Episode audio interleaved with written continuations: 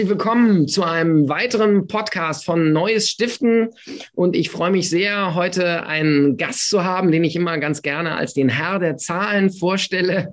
Und zwar Professor Tom Neukirchen, wirklich Experte, was Umfragen und Zahlen angeht und unter anderem auch Inhaber von Fundgiver, einer äh, Umfrageberatungsagentur äh, und äh, einer der fähigsten Menschen, die ich auf diesem Gebiet der Zahlen kenne. Und ich freue mich sehr, Tom, dass du heute hier bist. Und ich freue mich über die Einladung. Vielen Dank. Und wir wollen heute tatsächlich über die Spendenzahlen im März sprechen. Und ich glaube, da gibt es mehrere bemerkenswerte Dinge, wenn man sich die Zahlen ganz genau anguckt. Zuerst mal müssen wir, glaube ich, feststellen, äh, für alle, die uns hier zuhören und die Zahlen jetzt im Moment nicht so parat haben, wir haben im März 2022 einen eklatanten Anstieg der Spendenzahlen. Richtig, Tom? Das stimmt. Ähm, der Anlass ist ein trauriger, aber die Solidaritätsbekundungen äh, über mehr Spenden äh, stimmen einen wieder glücklich und positiv. Vielleicht sage ich noch vorweg, dass wir ja ein tolles Spendenjahr hatten 2020 und 2021. Da hatten wir ja in den Corona-Jahren auch schon ein Plus. Und jetzt haben wir eben festgestellt, ähm, bei Kriegsbeginn am 20. Februar war das, das hat sich auch schon auf den Spendenfluss ausgewirkt im Februar. Da hatten wir schon plus 24 Prozent, also ein Viertel mehr an Spenden äh, in acht Tagen, die der Februar da ja nur hatte eigentlich zum Spenden. Das heißt, spontan, ganz schnell, ganz viel Spendenbereitschaft erhöht. Und im März haben wir es gesehen, mehr als verdoppelt, 163 Prozent. Das heißt, ganz viele Leute haben auch tief ins Portemonnaie gegriffen und gesagt, wir wollen hier etwas Besonderes tun wegen des Kriegs in der Ukraine. Nun hast du schon gesagt, der positive Anstieg hat auch eine traurige Seite, nämlich den Krieg und hat aber auch eine Kehrseite, denn ich glaube, wir beide sind ja schon nun etwas länger im Markt. Es hat zwar einen Anstieg gegeben in den Corona-Jahren, auch nochmal was die Zahl der Spender angeht und auch die Altersgruppen, aber ich glaube, hier ist es jetzt eher so im März, dass es auch eine Umverteilung gegeben hat innerhalb der Spenden. Ist das so? Ja, das, das kann man vermuten, wenn man äh, meiner Meinung ist, dass Geld nicht unendlich da ist und das Spendenbudget sozusagen auch endlich, dann kann man vermuten, dass manche Leute sagen, jetzt habe ich hier schon viel gegeben und kann für andere Sachen nicht mehr geben. Und da haben wir ganz interessante Umfragen mit mehreren unserer Kunden gemacht. Und dabei haben wir festgestellt, ein Drittel in etwa, das sind jetzt gerundete Zahlen, spenden mehr als sonst. Das heißt, die spenden sozusagen, die äh, für die Ukraine äh, gedacht sind, zusätzlich zu ihrem regulären Spendenbudget. Und ein Drittel bis der Hälfte, die machen alles so wie bisher. Das ist sozusagen die positive Seite. Und wenn wir es jetzt von der Gefährdungsseite sehen, auch für NGOs, dann können wir sagen, 15 bis 20 Prozent schichten um. Und das sind also Leute, die sagen, jetzt habe ich hier für einen Notfall gespendet, jetzt bleibt für andere Zwecke nicht mehr ganz so viel übrig. Und das können wir auch nochmal differenzieren und sagen, die Einzelspenden, die ich per Spendenaufforderung sozusagen tätige, die sind viel gefährdeter als Leute, die Dauerspenden haben oder Patenschaften oder ähnliches. Die werden nicht gekündigt, sondern einzelne Spenden bleiben aus wenn man sagt, ich habe mein Budget schon verbraucht. Also das finde ich, finde ich eine ganz interessante Betrachtung, auch mit den Dauerspenden. Das ist ja, glaube ich, was, was sich schon in der Pandemie bestätigt hat. Also da sind die Dauerspenden jetzt nicht quasi aufgelöst worden oder umgeschichtet worden, sondern es ist zusätzlich dann nochmal auch von den Dauerspendern nochmal extra einzeln was gespendet worden. Jetzt würde mich aber noch interessieren, weil meine Beobachtung ist, dass besonders die klassische GfK-Zielgruppe, Gesellschaft für Konsumforschung, die übrigens uns auch diese Zahlen zur Verfügung gestellt hat, vielen Dank dafür, ähm, der typische GfK Spender, der ist ja 70 plus, spendet ungefähr jeden Monat 100 Euro und bei Katastrophen eben mal mehr. Und äh, meine Erfahrung aus den letzten Wochen, äh, Monaten seit Kriegsbeginn ist im Grunde, dass vor allen Dingen diese Generation 70 plus, 80 plus ja auch eine ganz starke Beziehung zum Krieg hat, den teilweise noch erlebt hat und deswegen auch was die Spenden angeht, da in einer ganz besonderen Beziehung steht. Kannst du das bestätigen? Genau, also die GfK sagt ja, 43 Prozent der Spenden kommen von den über 70-Jährigen und einige davon haben auch noch ein bisschen sozusagen Vertreibung nach dem Krieg erlebt, im Zweiten Weltkrieg. Und das wird dann teilweise auch Retraumatisierung genannt, dass die Leute dieses Leid nochmal durchleben, aber deswegen auch ähm, viel und gerne geben, damit es anderen in der ähnlichen Situation besser geht, so wie die ja auch teilweise zum Beispiel in der amerikanischen Besatzungszone dann auch viel Positives erfahren haben, dass sie hier ein Stück weit zurückgeben können an andere in einer ähnlichen Situation. Ich glaube, bei den jungen Leuten ist es nochmal anders. Die haben das nie erlebt. Da gehören wir ja eigentlich auch dazu. Fünf, Nett, dass du junge Jahre fast. Ja, komm. Alles, alles nur schön und Sonnenschein. Ja. Was ich jetzt erlebt habe im Einzelfall sind einige Leute, die ganz andere Wege des Spendens gehen. Die sagen beispielsweise, das mit dem Pazifismus, das war alles Blödsinn. Ich muss auch noch mal was anderes tun, die dann über tschechische Websites Geld für Waffen spenden oder ähnliches. Also da gibt es ganz viele neue, andersartige Ansätze. Mhm.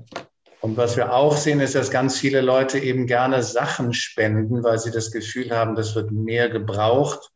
Wenn ich dazu noch was sagen darf, das ist ja. teilweise natürlich Irrsinn, dass Leute mit Geld etwas kaufen, selbst in Italien oder in Deutschland 2000 Kilometer transportieren, ähm, nur um es da wieder auszupacken, was vielleicht gar nicht gebraucht wird.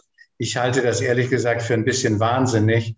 Auch in Polen oder in Teilen der Ukraine gibt es ja ein Lidl oder Discounter, wo man Sachen ja, adäquat kaufen kann, die man braucht. Die Transportkosten, die Einpack-, Umpack-, Verteilungskosten sind so gigantisch, dass ich sagen würde, Sachspenden gerne, dann aber immer verbunden mit Geldspenden, um diese Infrastrukturkosten zu finanzieren. Aber am besten ist eigentlich jetzt Geld zu spenden, damit die Hilfe wirksam ankommt. Nun würde ich gerne nochmal zurückkommen, also weil Sach- und äh, Zeitspenden ja auch in dieser Statistik nicht erfasst werden. Wir haben ja hier, wir reden tatsächlich genau über das, was du gerade gesagt hast, nämlich übers Geld. Wir haben also jetzt gehört, gerade bis zu 20 Prozent schichten um und spenden dann eben für die Ukraine und nicht mehr für bestehende Organisationen. Und ich glaube, die Situation ist, wie sie immer ist in solchen, in solchen Katastrophensituationen. Es gibt natürlich Organisationen, die sind nah dran, die können auch über ihr Netzwerk eben diese Spenden verarbeiten arbeiten und rufen natürlich dann auch zu Spenden auf und profitieren dann auch von diesem gestiegenen Spendenaufkommen. Aber es gibt auch Organisationen, die äh, beispielsweise Dinge haben wie den Klimaschutz oder den Denkmalschutz oder so, die am Ende dann damit leben müssen, dass quasi Geld von ihnen abgezogen wird. Was, was, was gibt es für, für einen Tipp für diese Organisationen, Tom? Also was ich festgestellt habe, ist, dass einige Organisationen ja fantasiereich überlegen, welche Nothilfeprojekte können wir denn machen. Es gibt mhm. Tierschutzorganisationen, die jetzt in der Ukraine tätig werden. Es gibt Umweltschutzorganisationen, die da tätig werden. Wissenschaftsorganisationen. Und das ist alles, glaube ich, auch gut und sinnvoll, weil der Zweck dann sozusagen teilweise von Deutschland dahin verlagert wird, aber der gleiche ist. Und das wissen wir eben aus der Forschung. Spender spenden häufig für die immer gleichen Sachen. Also einer, der für eine Umweltschutzorganisation spendet, spendet hochwahrscheinlich noch für zwei, drei andere. Genauso ist es beim Tierschutz oder für katholische Organisationen. Das heißt, die spenden für das Gleiche. Und wenn wir den Themen sozusagen folgen können und das in die Ukraine verlagern können, dann ist das ein probates Mittel, um sozusagen nicht ganz von dem Geldfluss abgeschnitten zu werden. Aber was mache ich denn jetzt als Organisation, wenn ich jetzt wirklich mit der Ukraine nichts zu tun habe und auch ehrlich gesagt jetzt nicht auf Krampf da irgendwie noch so ein Nothilfeprogramm, das 25. aufsetzen will, wo ja tatsächlich ehrlicherweise bei den großen Organisationen auch die Spender besser aufgehoben sind. Hilft es da an der Stelle auch nochmal zu wissen, wie meine Spender da beim Geldfluss reagieren? Also macht es nicht auf jeden Fall Sinn, da auch in Dialog zu gehen mit meinen Spendern? Ja, da bin ich dir sehr dankbar für das Stichwort. Also ich glaube, Ehrlichkeit ist immer gut. Wir sollten nichts Verkrampftes tun, sondern ehrlich sein. Und ehrlich sein heißt eben auch, den Spender zu fragen, wie findest du das oder unterstützt du uns weiter? Unsere Bedarfe gibt es weiter. Siehst du da eine Chance? Das heißt, zur Vergewisserung, wie treu die eigenen Spender sind, kann es hilfreich sein, in Dialog zu treten. Und das mache ich ja ganz viel mit Online-Spenderbefragung kann ich in einer Woche sozusagen meine Spender fragen, wie die loyal sind für Spenden für meine Organisation. Und das ist ein ganz, ganz wertvolles Feedback für die Organisation, weil sie lernen, aha, ich kann mich auf meine Spender, zumindest auf einen Großteil, sagen wir 80 Prozent verlassen. Das hat aber natürlich auch eine suggestive und bindende Wirkung, denn wenn ich sage, hallo, meine Bedarfe gehen weiter, erinnern sich die Leute, merken sich das und sind vielleicht wieder überzeugt oder noch überzeugter, das Engagement aufrechtzuerhalten. Aber ich tue das eben hier in einer ehrlichen Form und deswegen ist es überzeugend in den Dialog zu treten und Fragen zu stellen. Nun habe ich dich am Anfang ähm, als Herr der Zahlen vorgestellt, nicht als Prophet, aber mich würde natürlich schon mal interessieren. Ich meine, wir haben echt äh, hier gigantische Zuwächse. Du hast gesagt 24 Prozent, beziehungsweise dann im März 54, ähm, auch im Vergleich zum Vorjahr, das eh schon sehr, sehr gut lag. Was glaubst du, wird sich das fortsetzen oder was ist da noch zu erwarten? Nein, ich glaube nicht, dass sich das fortsetzen wird. Ähm, als Physiker kann ich dir sagen, wenn ich einer wäre, wenn ich einen Ball hochschmeiße, der kommt wieder runter. Die mhm. Amis haben das Sprichwort, what goes up must come down. Das heißt, heute sehen wir jetzt ein sehr, sehr hohes Niveau an Spendenbereitschaft zusätzlich in dieser Katastrophe für die Kriegsopfer in der Ukraine. Aber das wird sich nicht halten können, nicht auf diesem hohen Niveau. Das heißt, es wird wieder ein Stück weit runtergehen und dann stehen auch wieder andere Bedarfe vielleicht ein bisschen mehr im Vordergrund.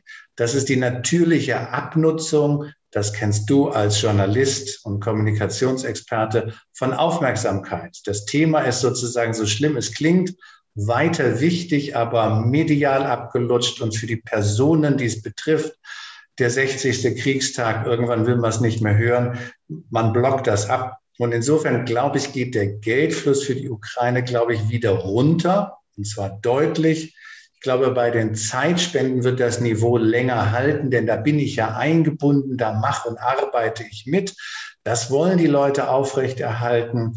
Und bei den Sachspenden, da sage ich jetzt mal böse, manche Leute haben sich vielleicht von ihren ähm, Keller- und Speicherüberflüssen ähm, jetzt entledigt und haben gar nicht mehr so viel, was sie weggeben möchten. Du hast es angesprochen, genau die mediale Aufmerksamkeit, ehrlich gesagt, etwas, was mir auch zunehmend zu denken gibt. Wir erleben es bei Corona. Ne? Plötzlich ist Corona einfach gar kein Thema mehr. Das Schlimme ist, glaube ich, auch, dass äh, die Entscheidungen dann auch, so hat man manchmal das Gefühl, auch nur aufgrund des großen medialen Interesses getroffen werden. Ne? Aber was mich noch interessiert ist, du hast es gerade angesprochen, wir leben in besonderen Zeiten. Wir haben ja nicht nur Krieg, sondern wir haben auch, sind äh, dadurch in Mitleidenschaft gezogen. Wir haben eine hohe Inflation in Deutschland und äh, ehrlich gesagt, die Preise steigen vielen geht's äh, schlecht oder schlechter als noch im letzten Jahr. Trotzdem ist das Spendenvolumen ungebrochen hoch beziehungsweise steigt in, in diesem Fall. Wie passt das zusammen an der Stelle? Ist das eine besondere Klientel, die dort auch, wo man sagt, das sind wirklich die 70-Jährigen, die auch wohlhabend sind und da besonders viel zu geben haben? Oder wie, äh, was sagen da deine Umfragen? Also es sind ja nicht nur Reiche, die spenden, sondern durchaus Leute aus dem Mittelstand, und auch aus der unteren Mittelschicht, wenn man in Schichten sprechen möchte. Die ganz Armen können sich selbstverständlich Spenden nicht leisten, aber es ist schon weit in der Bevölkerung verbreitet. Und bei den Zahlen der GfK muss man sagen, die Großspenden sind ja rausgerechnet. Das sind alles nur sozusagen Kleinspenden, weil der Rest das verfälschen würde. Ich glaube, ähm, maßgeblich ist die zukünftige wirtschaftliche Entwicklung. Mhm. Bekommen jetzt die Angestellten einen ordentlichen Schluck aus der Lohnpulle, wie man früher sagte, und die Inflation ausgeglichen mit sieben Prozent Lohnzuwachs? Das sehe ich noch ein bisschen skeptisch. Ähm, und die andere Frage, viele sagen ja, die Heizkostennachzahlungen werden bis zu einer Mietzahlung betragen, also einen Monat. Das kann nicht jeder so wegstecken. Und wenn das im Herbst kommt, dann sage ich, gute Nacht. Das wird natürlich das verfügbare Einkommen senken und für Einzelspenden wird dann weniger Geld da bleiben. Aber selbst wenn wir sieben Prozent Lohnzuwachs sehen würden, setzt das ja eine Lohnpreisspirale in Gang, die wirtschaftlich katastrophal ist. Und da werden Leute vielleicht auch wieder anfangen, noch mehr zu sparen. Also ich bin skeptisch, ob wir auf diesem ganz hohen Niveau weiterfahren oder ob wir sozusagen eine Konsolidierung nach unten sehen auf das Vorjahresniveau. Wenn man äh, sich an deinem Spruch orientiert, ne, wo Geld nach oben kommt, kommt es auch wieder runter, dann würde das ja bedeuten, dass wir quasi für das Spenden Weihnachten tatsächlich diesmal nicht ganz so rosige Zeiten sehen. Ja, also ich würde jetzt nicht sagen, dass es rosa-rot ist, die Aussicht, sondern ähm, da ist schon ein ordentlicher Schuss schwarz oder braun drin. Ne? Das, das ja. wird äh, eine riskante Wette, ob das so erfolgreich ist. Umso wichtiger ist, dass wir alles dahin tun äh, und die Chancen zu nutzen, die wir da haben, in den Dialog zu treten mit Spendern, die anzusprechen, ehrlich zu sein, dass die Bedarfe hier weiterlaufen und ehrlich ist es ja auch zu sagen, die Klimakatastrophe geht weiter. Es gibt weiter Obdachlose, die Hilfe brauchen. Es gibt ganz viele weitere Bedarfe, die sozusagen im Schatten jetzt auch medial vernachlässigt werden. Da sieht man mal wieder, äh, das eine sind die Zahlen und das andere, ganz, ganz wichtige, ist die Interpretation derselben. Ich bedanke mich sehr herzlich, Tom, äh, für einen spannenden Podcast und äh, auf bald. Und ich danke dem Herr der Fragen. Vielen Dank. Dankeschön.